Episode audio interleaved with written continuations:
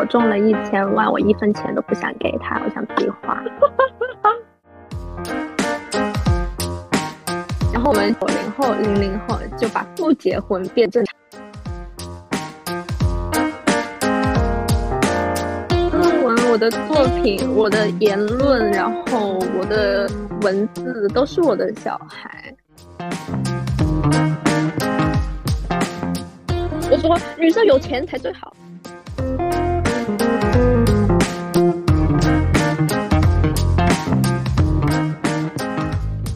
好，谢谢收听半途退场，我是主播沙美丽，这是一个对谈的播客。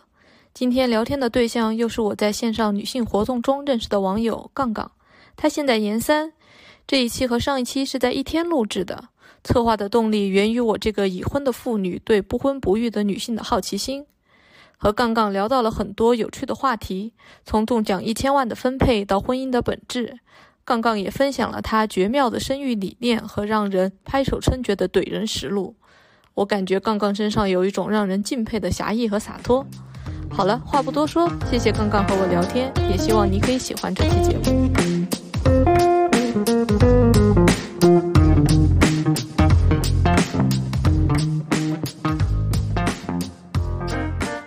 嗯，既然是也是还是因为是聊到婚姻这个话题嘛，然后我觉得要避免一些所谓的异性恋霸权，然后还是在聊之前先先表一下自己的身份，然后就是我是一个顺性别直女性取向男，然后我已经结婚了三年，然后和我的老公我们两个是大学期间认识的，然后我们两个就从谈恋爱到现在，今年是十二年了。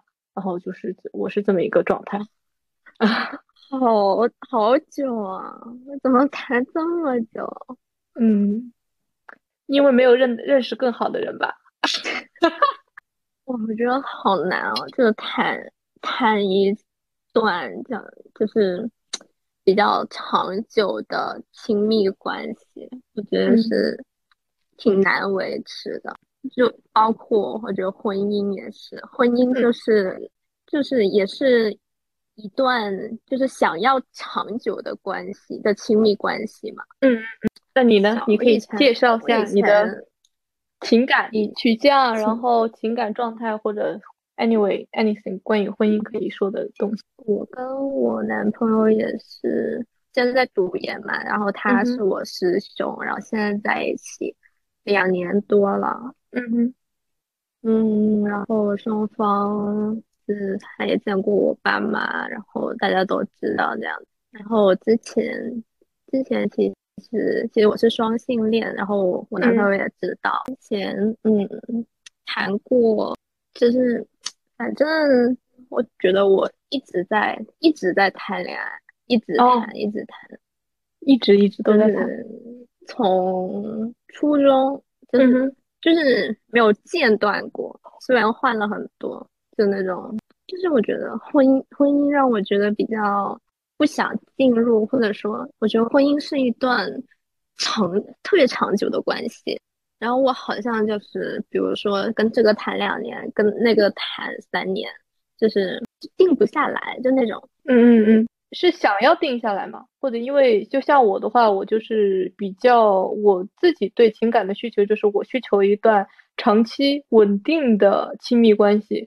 所以说，像你刚才说的，就是你会一直在谈恋爱的状态，因为我会有去喜欢别人，但是我觉得我喜欢一个人，然后最终的这个我想要和他发展的关系，就是一段亲密关系。所以，我我身边也有朋友，就他们也是有是在一直就是维持恋爱的状态。然后，我觉得其实像我这样就是想要长期稳定的亲密关系的人，应该没有那么多。所以说，对于你来说，你觉得这种感情的最终的形态会是什么样？为什么？就是说我从以前，嗯哼，比如说从从初中，然后到现在读研，也有小。十年这样子，然后一直在换。有一个很重要的原因是，我要换学校读，我接受不了异地。嗯哼，就是我，就是，但是我又，我又不想，就好像婚姻婚姻那种，就是其实我觉得就是那种嗯有责任嘛，责任感。比如说我们高中在一起，然后那我们上大学，那大概率也是上不同的大学嘛。但是我不想不想就是我为你做那么多牺牲，你为我做那么多牺牲，所以就是大概率都会分开这样。就是因为很现实的问题，因为像初中到高中三年之后换了升到高中，然后又三年之后，然后到大学，大学之后四年，然后再这样。那实际上，我觉得像这样子既定的这种变化，已经可能在读研究生，最多再读个博士，五年之后，可能在工作之后工作的话，你是也是一个会，我想我想在这个城市工作两三年，然后再去其他城市工作两三年，这么一种。就是这样这样的一个计划吗？嗯，就是我理想的状态啊。我以前一直理想的状态是不断去认识新的事物、新的人。我不想就类似，哦，因为他在这里，嗯，或者他因为我在这里，然后我被绑住了，所以定不下来。我现在现在倒现在倒是有点定下来的感觉。哦。现在现在想要定下来了吗？还是 就是我说的定下来，是不是到处走了？因为因为就是在网上也可以认识不一样的人嘛，不一定要见面。然后觉得哎，那挺好的。现在这样就是就是比如说，我想接触一些女性主义，或者说像他信这样的人，那我就不用说啊，像呃之前。一些说啊，一定要到广州聚会啊，一定要那时候碰面，我才能接触到那些人。我在网络上也可以接触到这些人，嗯，对吧？那那我就可以啊，我我可以在学校，或者说我在我啊一个固定的地方，但是我可以在网络上的不同领域，嗯，遇到不同的人。那现在看起来是要定下来之后，就是还会坚持不婚的这种想法吗？或者又到了我们最基础的这个定义，就是 也许聊一聊，就是婚姻，或就是到底你觉得的婚姻是什么样？我先觉得我我想到这个命题的时候，我想的就是婚姻就是法律上的这一规定的这一件事情。然后我觉得它就是一个纯粹的社会关系、经济关系。虽然就是主流文化对它有很多各种各样的美化，但我觉得它的实质就是经济关系。它实质是一个法律规定的责任跟义务，就是比如说，比如说你妈的你对象掉下河，但是你要先救你妈，因为这个义务就是责任比较大。嗯，就但是如果你对象是你老婆或老公，那你也要救他们，就是我这个这个顺位的问题。啊，你你这个你这个比喻好精辟，我一下就解读到了这个婚姻的本质，就是你多了一个多了一个责任，就比如说说啊，他掉下河的时候，我要去救他，不然不然我就犯法，我就是怎样。但是有一个有一个保护的地方，就是你掉下河的时候，也有人有义务来救你。那有这样子的义务，你还你是这样子的义务是一个阻碍你走进婚姻的一个就是障碍呢，还是你会觉得哎，我有这样子的义务，我掉下河来也会有人来救我，你会因此会想进入婚姻呢？我觉得大家进入婚姻，那肯定是利大于，因为人做一件事是会权衡利弊的，嗯哼，那肯定是利大于弊才会去做。但是我觉得对我来说。没有利大于弊，所以婚姻这件事我可能就不会去做这样子。那你觉得它的利弊是在哪些方面呢？或你能直接想到的它的特别不好的地方是什么？不好的地方就是，如果我中了一千万，我一分钱都不想给他，我想自己花。但是如果结了婚，中了一千万，就是夫妻共同财产，我一一必须分他一半。那有没有可能就是增加了你们中奖概率呢？因为他也有可能中一千万啊，然后这样子你也有可能分到一半，这样想会不会我好受一点？自己，我觉得我比较好运一点。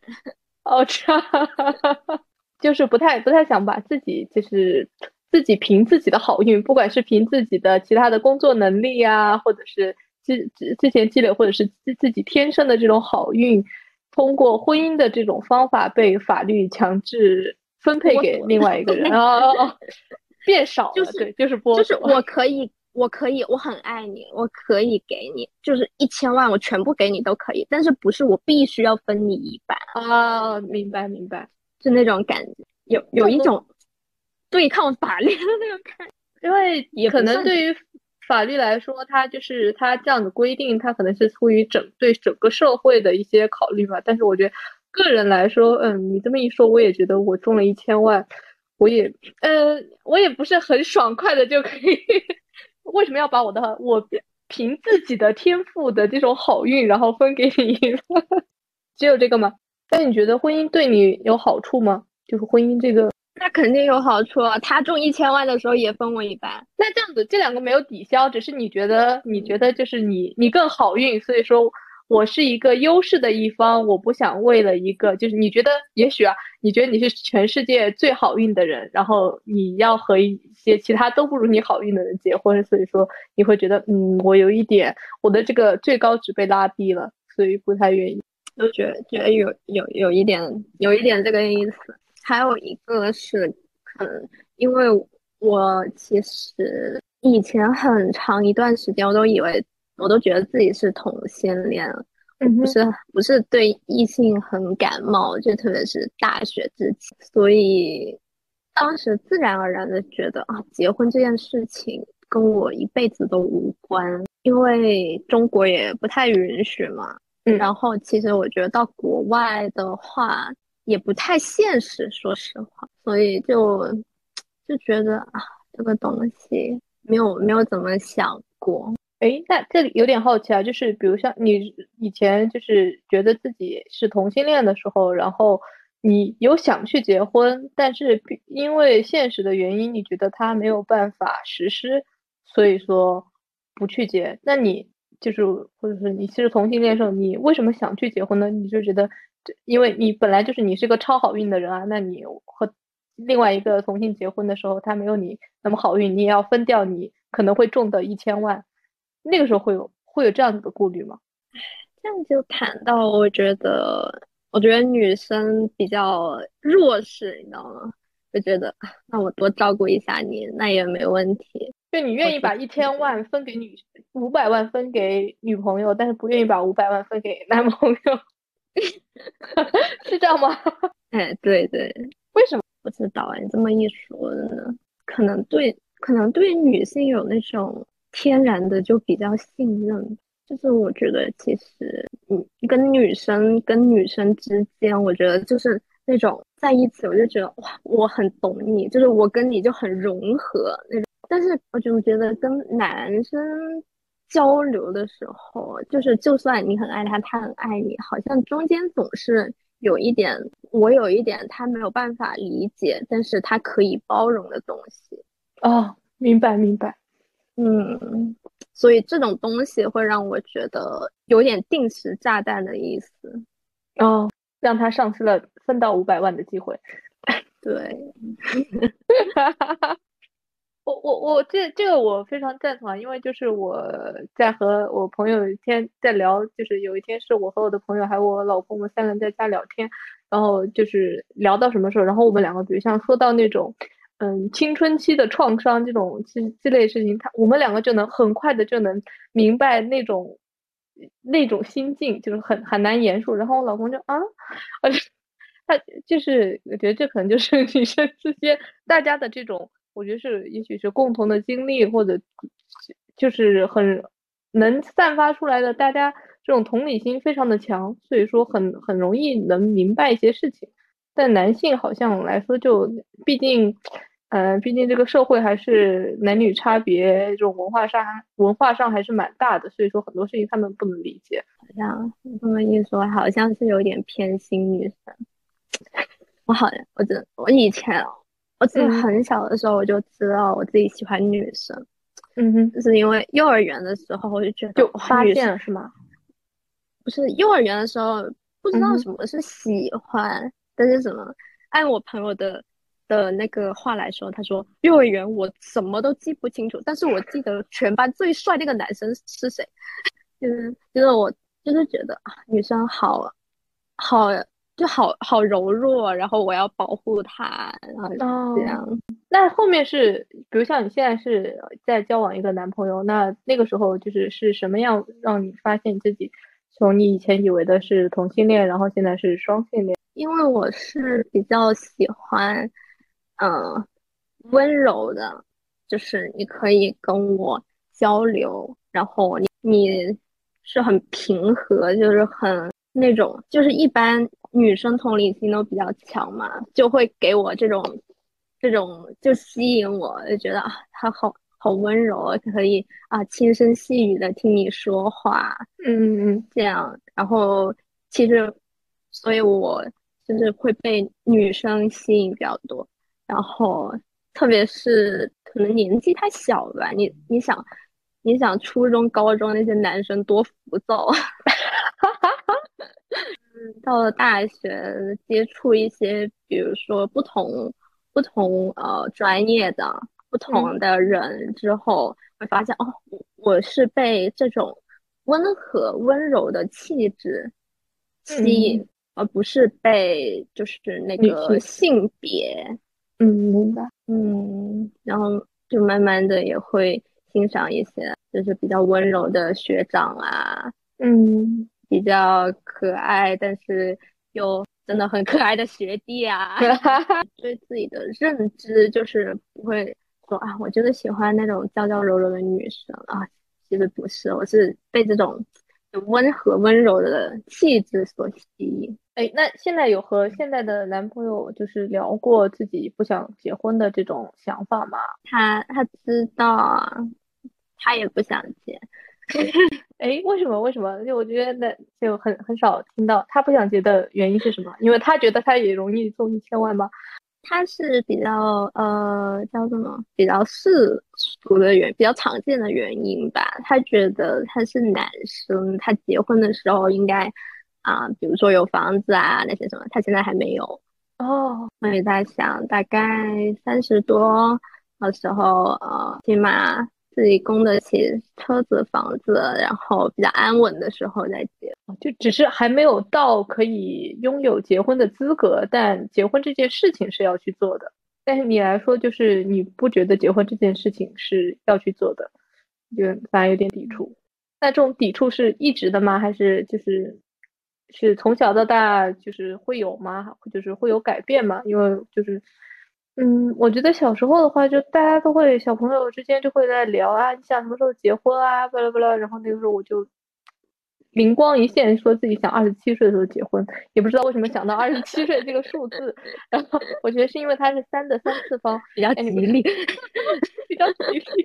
对对对对对。然后就小时候，我觉得这是一种潜移默化的影响，因为也是自己认真思考了一下，就是没有那种，可能从文艺作品里面，我没有就是觉得啊，婚姻一定会幸福。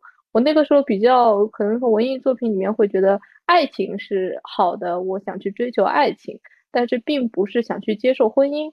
但那个时候看到的就是。样本吧，社会上就是大家就最后都会走入到婚姻，因为没有想过不结婚这件事情。但现在就是随着这种网络发达呀，大家就越来越看到越来越多这种没有必要去结婚的这些事情，我就觉得嗯，确实是没有必要去结婚。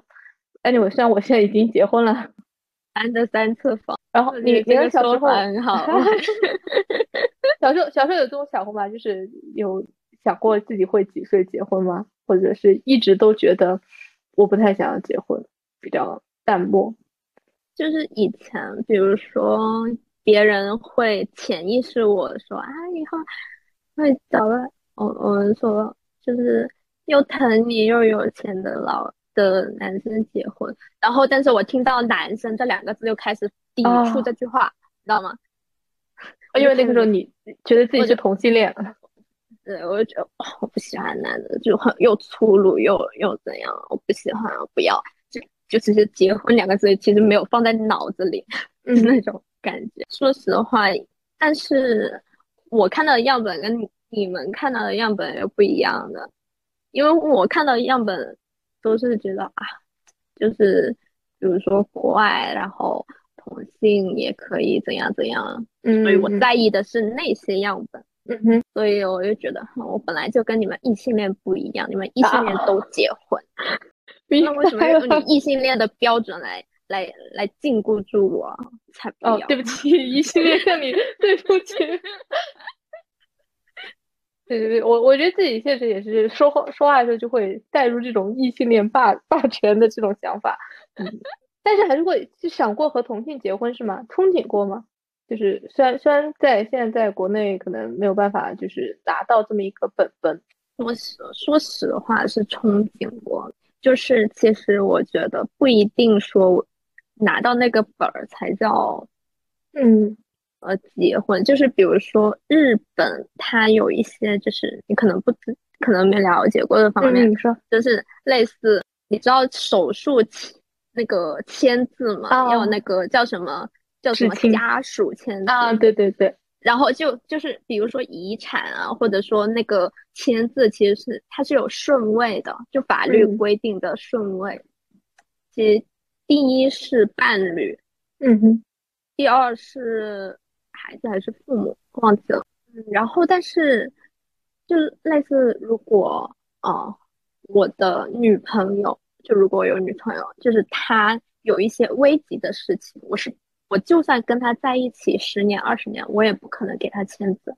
然后日本就有一些制度，就是他也也是好像也没通过这个同性恋的婚姻，但是但是同性恋他又觉得啊，我想有这个责任跟义务，就是我我在你危难的时候，我起码可以签签个字保护你。嗯嗯嗯。然后他就会有一种，嗯，就类似我收养你、收养、收养的那种关系在。我觉得那个也可可能也能算一个婚姻吧，就那种同性恋夹缝生。这题出现卡顿，因为影响了收听体验被剪辑掉了。我觉得这里的收养的制度是一个很好的比较方法，让人去反思婚姻的本质是什么。婚姻是除了签署知情同意书的权利和保护两位合伙人的财产，还有什么其他的意义呢？我看过一个，他说我们九零后，就是我们九零后要加油，因为七零后、八零后他们就把离婚变成了正常，然后我们九零后、零零后就把不结婚变正常。哦，好实感，让你说。我嗯，身边的婚姻啊，怎么说呢？就好像我爸跟我妈，我有的时候我就不觉不知道为什么他们要结婚。嗯，就明明是两个都不太一样，然后脾气又不好，一起住就必须要吵架，吃饭也要吵的人，要在一起。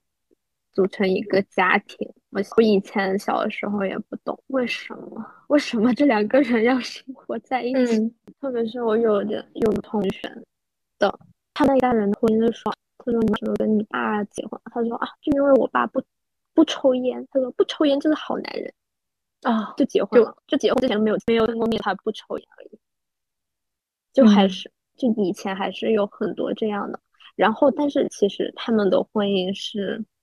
失败的，我觉得是因为，首先就是还在结婚的，孩子就是还没离婚的，就他们这一代，嗯，家庭条就是家庭氛围不一定好，这可能也是我们这一代人为什么这种，比如说有些异性恋，就是很多人都觉得要结婚，可能也是有家里父母啊，就老一辈他们的婚姻就自己看到就觉得。不是我自己理想的那个状态，婚姻，所以就有点抵触这样子。其实我感觉，就他们很，他们很奇怪，就是自己在自己在火坑里，但是还是要把自己的孩子往火坑里推，就有点那种感觉。但是，但是我家里不太不太敢我提这个事情，我说一提一提就拉黑，说结婚就拉黑，再说话再说什么我要滚出去。而且婚姻不是两个人，是那个家庭。嗯，那个就很很扯了，就扯很多东西。你想，就是我爸爸他有七个兄弟，七个姐妹哥啊。哦。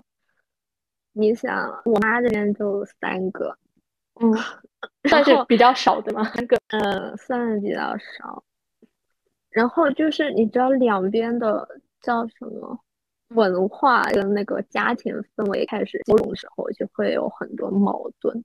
这个也是是一个，反正就是我爸那边的亲戚都不喜欢我妈，因为我妈家里就比较有钱嘛。然后我爸这边就是穷穷苦的出生，嗯，就根本交就沟通不来，很难沟通。对，特别是我特别小的时候说，啊，看到家里这一堆亲戚，然后看到其实有的时候很尴尬，或者说很局促吧，就是两个人融合，然后这么大的家庭，那么的关系要去面对处理，在我就是作为一个小孩子的时候，我就觉得，哇。好累，理解。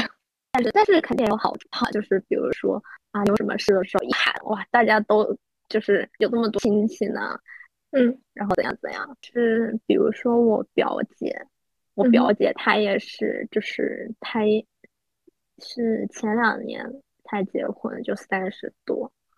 她说她跟我说过，她比较她之前比较抗拒跟害怕婚姻，也是因为就是这个亲戚之间的。就是这种大家庭的那种融合啊，嗯，就让他很很焦虑，他怕他以后自己的家庭就是也是这种啊，要跟男方的嗯那边的亲戚去怎样怎样，嗯，但是 特别多，但是她老公就是她她现在老公就就家庭关系比较简单嘛，就两口人这样子，哦，那还好。嗯，就没有那么多，嗯，还好，这倒是，就是婚姻婚姻里面这样，但自己来看，我有可能这方面又是幸运的，因为就是父母啊，真的就我就最近反思自己，可能很多地方都有这种幸存者偏差。父母就是他们也是，我爸爸妈妈都是三个兄弟姐妹，然后就是平常就至少在我的记忆里面，就是他们就是我妈没有像和我爸那边亲戚有太多太多的这种。接触，但是可能是因为住的地方，然后就我爸经常就是和我妈这边亲戚就会就是和我妈的一个弟弟，就是我舅舅，然后就稍微解沟通多一点，然后因为大家平常都住在住在附近，然后其他的就没有了。然后像我长辈的话，然后因为他们都是他们的兄弟姐妹，就比如像比如像我外婆他们的兄弟姐妹，然后还有就是或者是我爷爷他们的兄弟姐妹，然后又不在我我生活的那个城市。所以说，就相当于是没有那种七大姑八大姨的这种这些这些亲戚。所以说，我甚至我们家过年的时候，就是我记忆里面，我们都没有去拜年这种情况。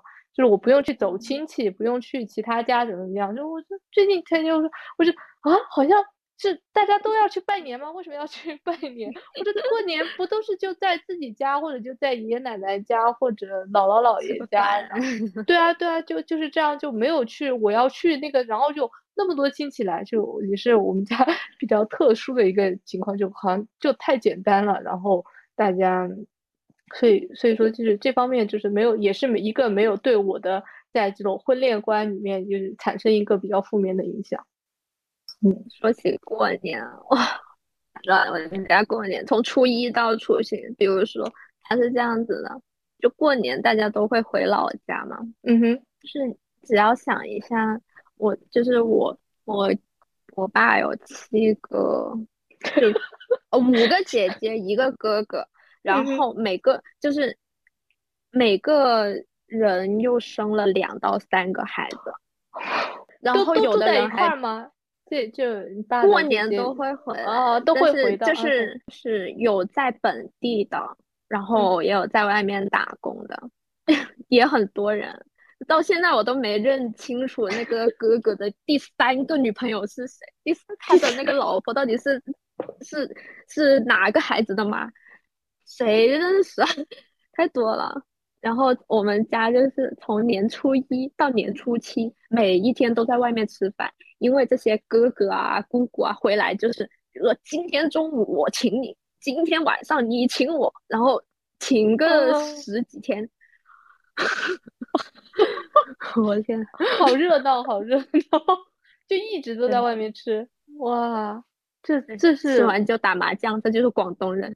呃，这样子的家庭关系会让你觉得就是不太，就是会有不适吗？因为我觉得可能现代人来说，因为生活在城市里面，就很多就是大家就人和人之间其实比较疏离吧。我觉得可能反而会不会接触到这么多亲戚，然后要去。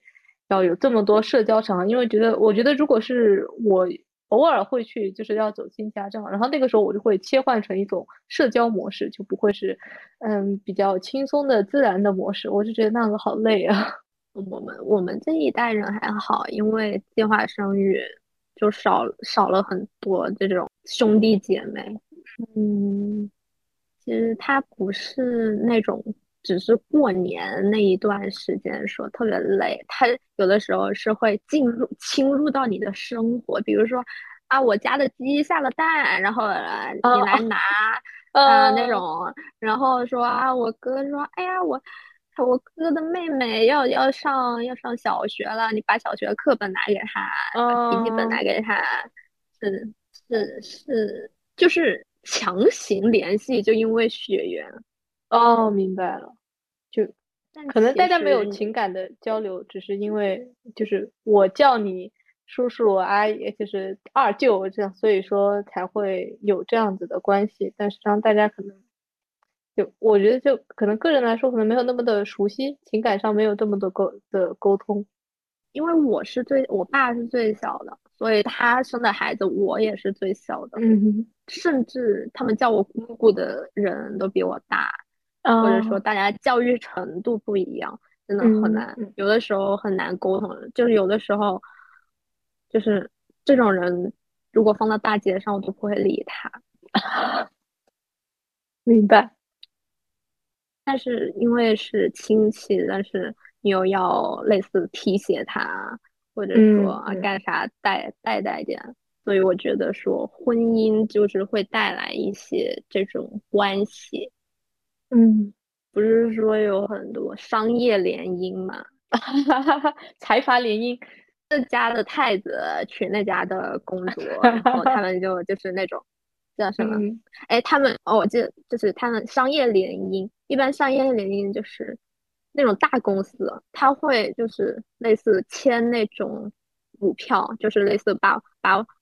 就是把我名下的股票就是转让给你，你把你公司名下的股票转让给我，这样子来给大家交个底，啊顺便 好像又不会被税，所以就是普通的婚姻带来的关系不一定很好。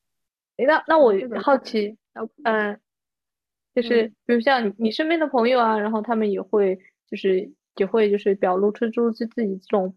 不婚的这种想法吧，因为就是我身边的一些朋友，就是可能单身的女生还是蛮多啊。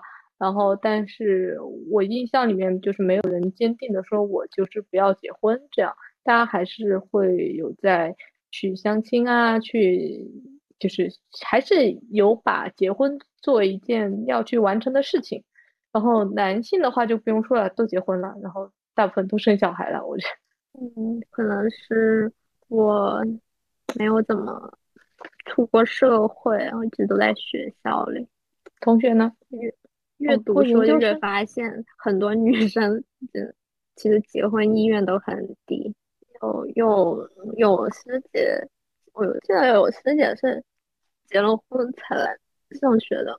然后有我们有老师是四十多才结的婚。嗯。好的，我觉得不结婚的人好，就是不是没生小孩的女生，特别是我觉得，特别是我姐现在怀孕了，然后之前生了小孩，就生了小孩之后，就是整个人精气神都不一样了。然后她说啊，当然很累啊，然后就是睡不好觉嘛，就刚刚开始，是，你有。你有孩子了吗？哦，没有，没有，没有，也不准备生小孩。对啊，对，对于生小孩这一个，我我跟，哎，我觉得有一个为什么不结婚的原因，因为结了婚就会被催生。如果你不结婚，他就会一直催你结婚。啊，但是我觉得催结婚跟催生还不如催结婚。为什么？一时想不起来，就是吧？就不是，就比如说，如果你催催生生育的话，就就会，比如说我姐，我姨妈就会催我姐，就是我姐结婚也挺挺晚的，三十多，嗯哼，然后她就催她生孩子嘛，就跟她说，哎。比如吃饭，就说啊，这个少吃一点，这个凉，对身体不好啊。然后说这个会宫寒，然后我当时就想，那还不如催结婚，催结婚还能啊多吃一点。哈哈哈哈这样吗？我觉得好像是催婚的话，就会很多比较具体吧，而且就是催婚的话，因为怎么说呢？结婚，比如像结婚，我我想象，如果是结婚要催结婚的话，我可能只是说我碰不到合适的，就找不到就找不到，它一个很难办的办法。但是结婚的话，就是总感觉他催一催，好像真的能催出来的这种感觉，大家经不住这种压力。不知道，其实我没有被催结婚的压力，因为都没有人敢催我，太个从。可能从小到大就比较强势，因为我很早就意识到自己的性取向，还有自己想要的东西，嗯我就会跟他说：我高中就是要在这里读，我大学就是要读其他。哦，好有主见！我就是要怎样怎样去，他也不能说不好呀。那比如像你，你会就是假如说科技发达，就是就是很简单，就是如果不管你以后是和女性伴侣还是男性伴侣，你会有想要生小孩的这种想法吗？其实有一个说法是，为什么要？我看过一本小说，嗯，就是说，比如说，如果你可以活几百亿年，嗯，都不死，嗯，然后可能也不会老，也就是不会到那种特别特别老的状态，一直健康几百亿年。对对对。那你还会想生育吗？就是那本小说，就是说，就是活得越长久、对越长寿的那个那个种族，生育生育的欲望是极低的，几百万年才会有一对说啊，想生了就生，生完继续睡觉，啊，生完继续睡觉。嗯，当我的生命已经得到一个延续的时候。可能生育生育的欲望就会降低很多。但你现在没有不能活几百亿岁，所以你想生小孩？嗯，然后每个人对活着的定义是不一样的。嗯哼，我觉得数字生命会让我永生。哦，好哲学。所以说你没有这种需要靠下一代去去延续你的个人意识或者延续你的个人的这么一种想法。嗯，我觉得如果非要有小孩的话，我现在在训练的神经网络也可以算是我的小孩。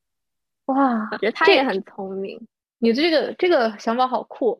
对啊，就是我的论文、我的作品、我的言论，然后我的文字都是我的小孩。嗯，他们有也有在好好成长，然后也有为这个社会做贡献。我不需要去呃诞生一个。人类小孩，人类出来，对吧？哇，我我觉得突然我的思路被打开了，就突然突然有一种哎，就是为什么我们要去讨论小孩？就是对啊，就是所有的东西，就是我创造出来的这些东西，它都是我，就是都是我一个我的自我意识的一个外延，他们都存在，然后他们都可以被数字化，他们都可以被永生，我也会永生，干嘛一定要有小孩呢？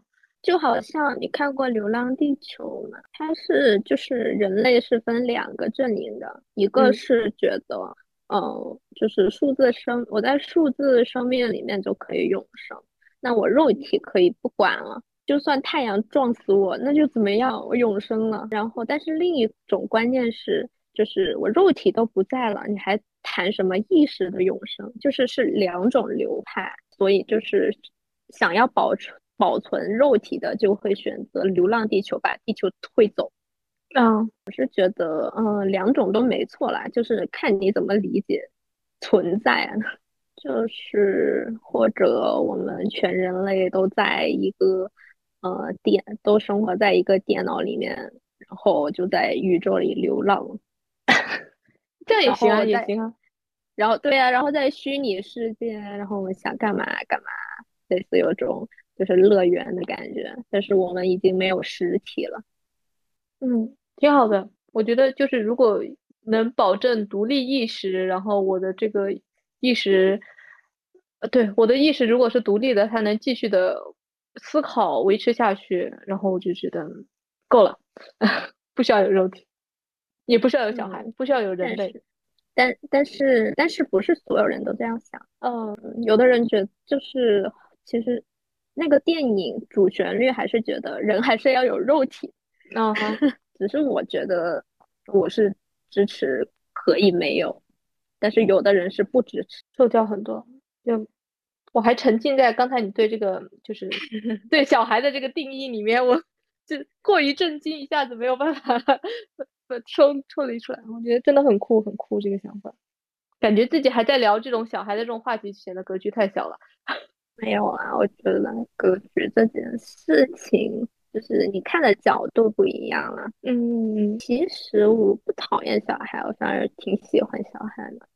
这样，我觉得他们他们很单纯，很简单，然后奶香奶香的，软软的，没有攻击性。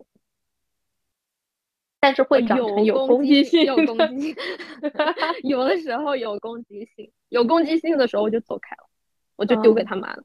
他爸了，我自己不太没有想去生小孩的这个想法，是我觉得就是这件事情我没有一个动力去做它，就是我不会觉得小孩去养育一个小孩这件事情它吸引我，或者是去培育一个生命这件事情它吸引我，就是有很多就是比如像如果是有人来问我为什么不生，他提了很多生的这些想法，我都可以去反驳他，但是啊。我也是说，为什么要生？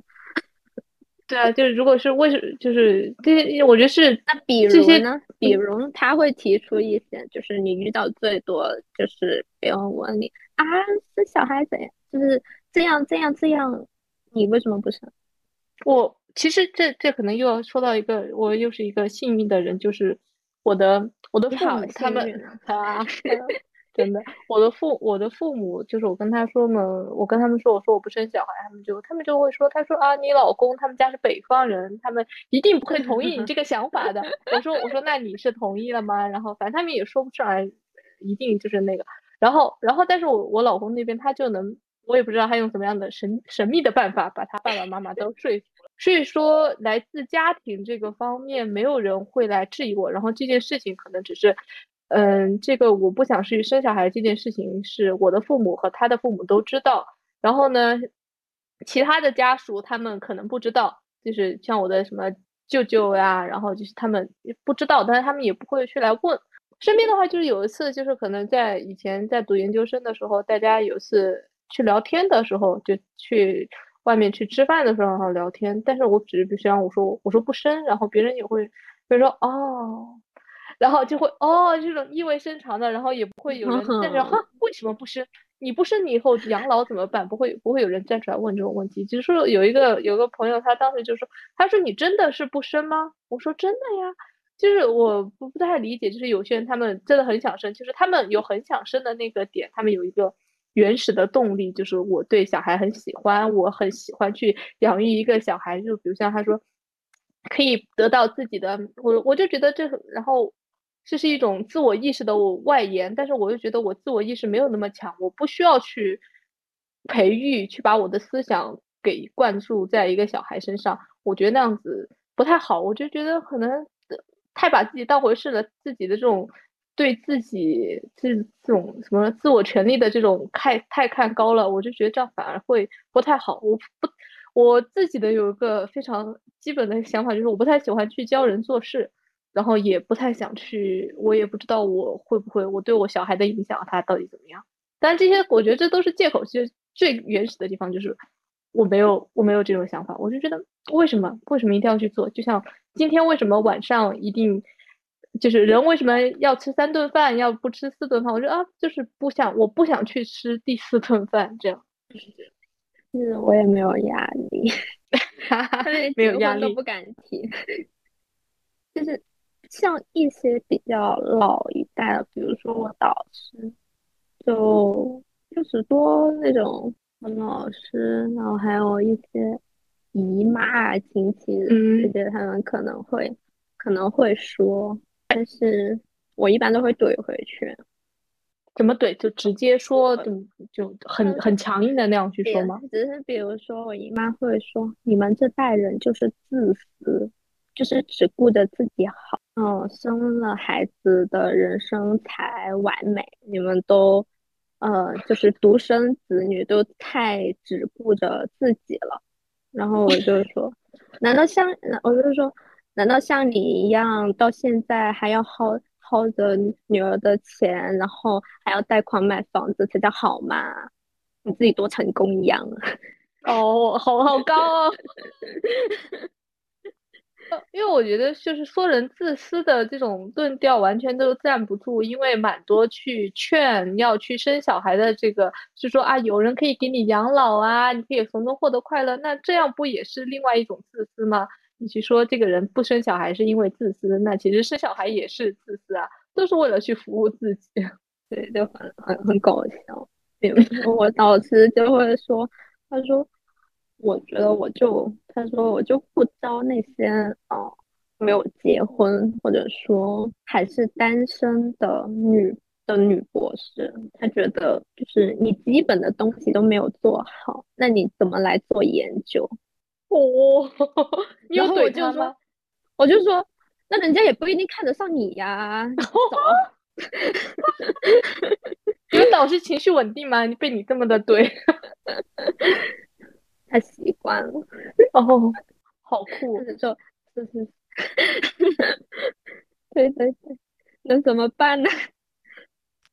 我觉得像像老师，他可能是。一个他是这么声宣称，他可声称这样，他觉得基本的事情没有。我觉得这个价值观倒倒蛮和我就是蛮和我的价值观差别蛮大吧。然后，然后我觉得可能导师他是害怕，就是招一个女生进来就会有会有人在读书的时候怀孕啊，然后就感觉这个免费的劳动力，然后就用不上了。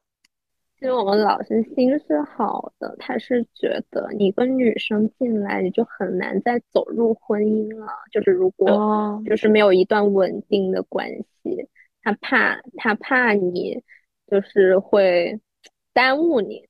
嗯，这心是好的。我说你不要想那么多，大家也不想接。操什么鬼 心？这样这样视角倒是倒是对的，我觉得可能我的这种对对老对老师对老板这种想法，我就很容易觉得他们是上一代的人，我会有一种对他们的偏见吧，觉得他们就是这种比较不太好的一些发言。其实他出发点出发点是好，嗯，他是觉得会嗯耽误你事儿，嗯。我就告诉他，我们都不在意这个事儿，不在意，在意挣钱，天天都想挣钱。之前之前我导师就有的时候说，哎，他说男生有点事业心挺好的。我说女生有钱才最好，钱是自己的是最好的。对对对，还是哎，我现在现在都不懂你们这些年轻人了。你看这个裤子又破的，头发又散下来，我就说。那你当然不懂，你都没什么头发。哈哈哈！你们、你们、你们老板多大年纪？六十。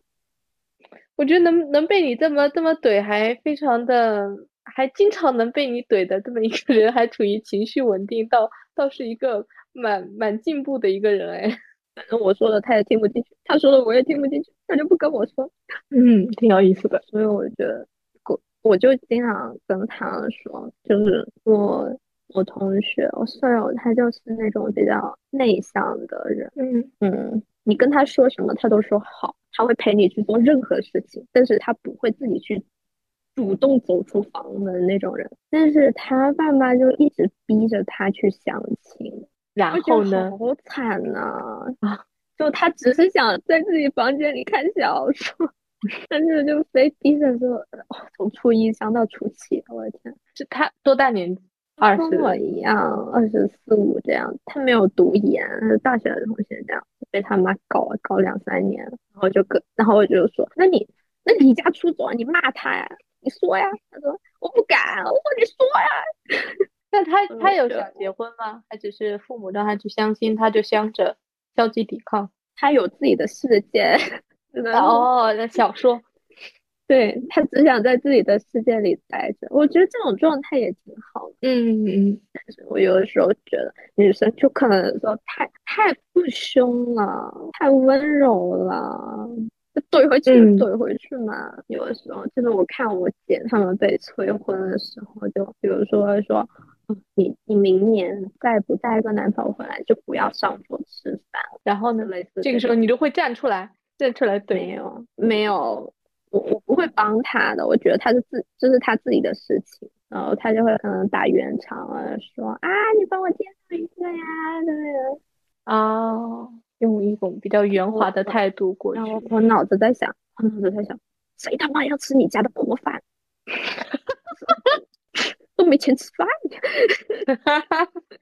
好刚好刚，我我我很喜欢。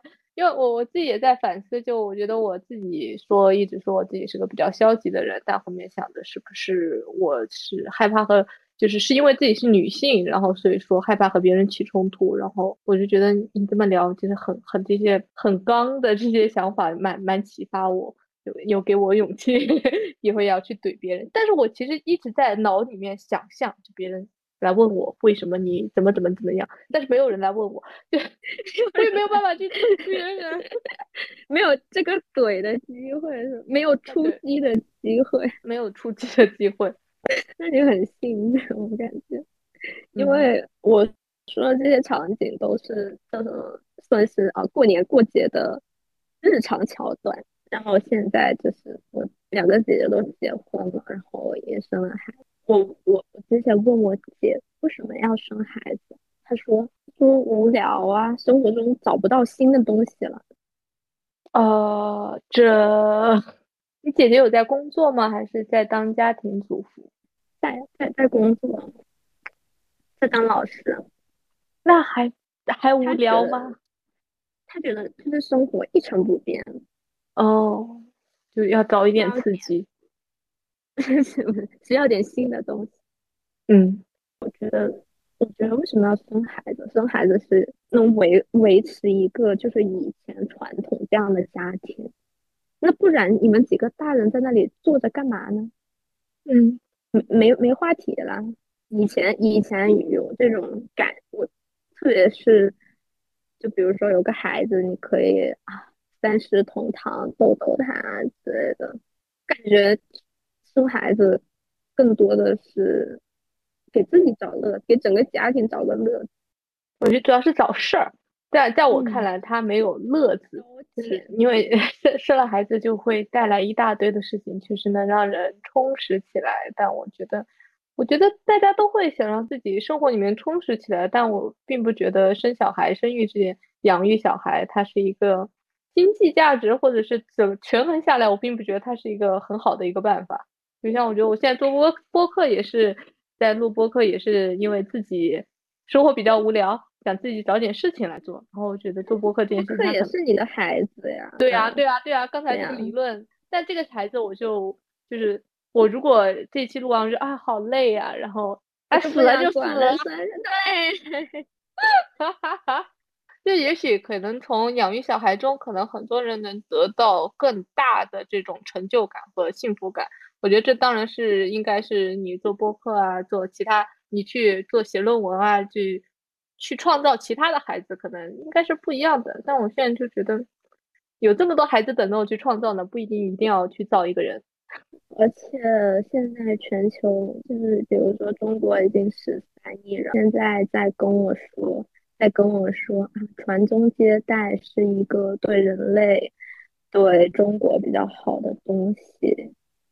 我觉得其实不然，不不如把，我觉得把这个精力，比如投入到，比如说 AI，比如说更好的，嗯，其他事情，或者说女性主义的推进这些，这些孩子里面，对未来对人类可能是更好的。还是要有人生的，他们他们那些喜欢生的，觉得觉得啊自己能给他很好教育的，那就去生呗，不要管我们这些不生的，我都没管你们生，我都允许你们生了，你你为什么允许？你为什么不允许我不生呢？嗯，我我觉得听你骂人很开心，可以以后约一期骂人的，嗯。还有一个，就你刚刚说到，可能是你是广东这边的人，就是我能有什么有趣的婚礼见闻吗？因为会会觉得，因为我觉得对我来说，我可能参加了一些婚礼，然后我就会觉得好尬呀。然后就是最后什么，一个是这种可能被大家诟病的一些，比如像什么爸爸牵全国的。全国的婚礼不都是差不多嘛？意思就可能婚礼是一样的，但是比如像早上，呃，有些地方是晚上喝喜酒，然后中有些地方中午喝喜酒。但之前我最最不理解的就是，你们那里有没有规定说，比如说，呃，找找人来算吉时？哦，有，就是有有比较吉利的日子，然后比较吉利的时候去结婚，应该都有吧？有有，然后就是就是要算，比如说女方要从几点出门，对对对，然后几点进男方的门，对，我就觉得你为什么要算早上凌晨五点？这种就凭什么？我说我说给他两百块再算过，一定要算到下午三点。哈哈哈哈哈。然后他，然后又要绕城，又要不回头，妈的！哦，对，一脚油门十几分钟就到男方家了，非要一个小时。对，还有那种就是一定要走什么什么名字的路，然后有些路的名字它比较吉利，然后就是我们要走那条路，然后呢还要规划路线怎么样？我觉得规划路线还好，就是拍照可能会好看，但是凌晨五点。我那时候我姐是早早上就什么什么什么出门之类，而且我姐特别逗，我姐跟我姐夫是两对门，是邻居哦。然后呢，然后呢，然后非要绕一周，我的天，非要绕绕，然后又不能回头，就只能慢慢开，慢慢开，慢慢开。看旁边那个扫地的阿姨，真的都扫好几遍了，我们还没开动。嗯，我听过最最烂的习俗是福建那边的，男生是福建那边，然后女生是广东这边的。嗯，男生他他妈，然后就是那天结结婚那天，就带着女生，就是从他们家附近三十多个庙都去拜，叩叩拜那种。三十多个，就是掰到那个膝盖都烂了。我的天，都都二十一世纪了，怎么还有这种这种东西？但是是有的。嗯，我是觉得有时候在婚礼上一些司仪的那种说话，就是啊，他们两个人，然后我就觉得啊，好尬呀！我就觉得啊，尬呀！我就啊，真的就是我，我都替台上的新人尴尬，然后。有有一些我觉得比较所谓的比较浪漫的一些，就是一些看起来比较浪漫的一些描述，但我就觉得，嗯，这个为什么一定要男生养你啊？哦，还有还有，我特别想吐槽，就是接亲的时候不是有有一个就是就是女生在家等嘛，然后就是然后大家先堵门嘛，然后就是然后男生然后要进来，然后要做游戏，然后就要整蛊男生，或者呃，其实我就觉得这个事情有点没必要，然后就还有就是要念一个。有一次参加朋友婚礼，然后他就是要念一个保证书，我是，然后就那个保证书就是这这种你能猜想到的是什么啊？以后什么老婆说的对，然后什么婚，然后那个什么，以后家务都是我做，然后钱全部上交。我觉得貌美如花。啊，对 对对，就是说这种就是什么所谓的什么好男人的宣言，我就觉得这个首先这个东西写的他就蛮蛮不对的，然后再一个就是机器人在念的时候，大家也就嘻嘻哈哈的，就。我觉得很好干呀，不要念了，你也不会，你也不会真的去做的，然后就好像就是觉得让一个男性来是在结婚的这个时候，然后他念这么一个东西，他属于整蛊的那个环节里面，他是好笑的，就是 就反而实际上是你根本就不会去遵守这些事情，就就是一个女女性主义者在上旁边就觉得嗯和我没有关系，挺尬的。对，所以所以我自己结婚的时候，我就也没有也没有办婚礼，然后就是。没有没有没有，就是接亲啊这些，因为我和我老公也是不在一个地方，然后反正就，但是我们办了那个，就是吃饭，就是来收钱，就是就是纯纯的是纯纯的吃饭和纯纯的收钱。结婚的一个结婚最大的动力就是可能可以可以收钱，对对对，因为就没有那些仪式，没有婚，我们也没有拍婚纱照啊那些，我就觉得啊没有必要。当时自己还想过要不要办一个，就是有朋友参加的那种小型的婚礼，感觉非常的时尚啊那些的。后面我觉得，哎，可能我也没有那么多朋友可以来参加吧，就还蛮尬的。我就觉得算了算了，还是不要不要。疫情的时候，我在 B 站上看了不少人在 B 站结婚直播，我都给他投币了，就当份子钱。所以。就一键三连当随礼，我觉得挺好的。如果以后结婚也开个直播啊，大家呃，比如说你工作了摸鱼的时候看一下，呃，一键三连不就好了？嗯，挺好的。以后随礼都改成一键三连，我觉得这样也也挺好。